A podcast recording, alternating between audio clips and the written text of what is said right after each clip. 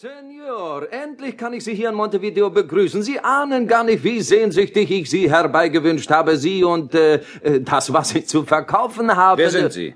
Und was wollen Sie? Wer ich bin? Aber mein lieber Senor Goodwin. Wir sind hier verabredet. Erinnern Sie sich nicht mehr? Mein Name ist Andorra. Sie wollten mir Waffen liefern. Waffen? Pistolen, Gewehre, Sprengstoff und Munition. Das können Sie doch nicht vergessen haben, Senor Goodwin. Nennen Sie mich nicht immer Goodwin. Ach, wie Sie wünschen, Senor. Äh, Namen sind Schall und Rauch. Hauptsache, Sie liefern, was Sie versprochen haben. Ich heiße nicht Goodwin und ich bin auch kein Waffenhändler. Maldito, ist das wahr? Und nun verlassen Sie mein Zimmer, aber schnell. bueno, ich gehe.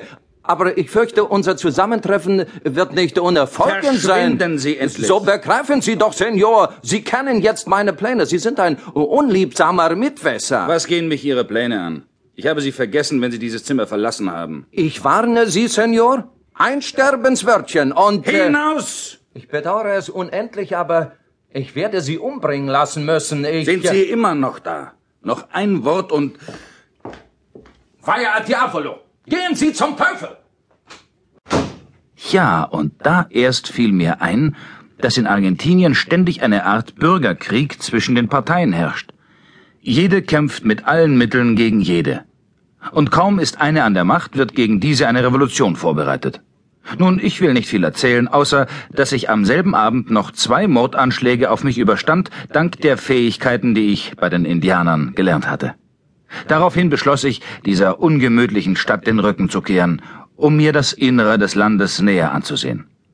Nachzutragen wäre noch, dass ich einem der Mordbuben die Nase derartig zerschlagen habe, dass ich ihn immer wieder erkennen würde. Am nächsten Morgen schloss ich mich einem Caballero namens Monteso an, der auch ins Innere wollte. Er hatte mich eingeladen, auf der Estancia seines Bruders einige Tage zu verbringen, damit ich danach in aller Ruhe meine Reise fortsetzen könnte. Aber erstens kam es anders und zweitens als ich dachte. Und das kam so. Gerade saßen wir in der Estancia beim Mittagessen, als ein Gaucho in die gute Stube gestürzt kam und aufgeregt berichtete, dass Pferdediebe alle Pferde aus der Koppel getrieben hätten. Monteso ließ seine Gabel fallen und griff nach seinen Pistolen. Auch ich sprang auf, hängte mir meinen Henry-Stutzen um und lief Monteso nach.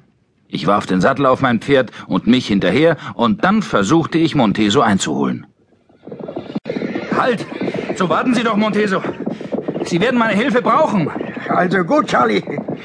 Sie sind mir zu hartnäckig. Kommen Sie mit. Aber auf Ihre eigene Verantwortung. Ah, sehen Sie? Hier haben die Diebe die Kakteenhöcke niedergemacht. Durch diese Lücke haben sie die Pferde entführt. Die Spuren führen nach Süden. Das hatte ich erwartet. Es ist immer dasselbe. Hier handelt es sich um keine gewöhnlichen Pferdediebe, sondern um Leute von Lopez Jordan. Ein gefährlicher Revolutionär. Er sitzt mit fast 10.000 Männern am anderen Ufer und wartet auf die Gelegenheit, die Macht im Lande zu ergreifen. Ich zähle die Spuren von mindestens 50 Pferden. Oh, Sie haben scharfe Augen, Charlie. Wir hatten 25 Pferde in der Koppel. Dann haben wir es also mit 25 Mann zu tun. Es scheint so. Kommen Sie.